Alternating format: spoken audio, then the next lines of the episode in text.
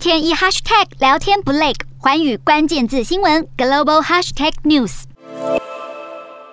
随着台海紧张局势升温，美国及盟友密切关注中国动向。美国联邦调查局局长瑞伊表示，中国正在讯息方面研究乌俄冲突，这将有助于中国的网络战。The biggest threat we face as a country from a counterintelligence perspective is from the People's Republic of China, and especially the Chinese Communist Party.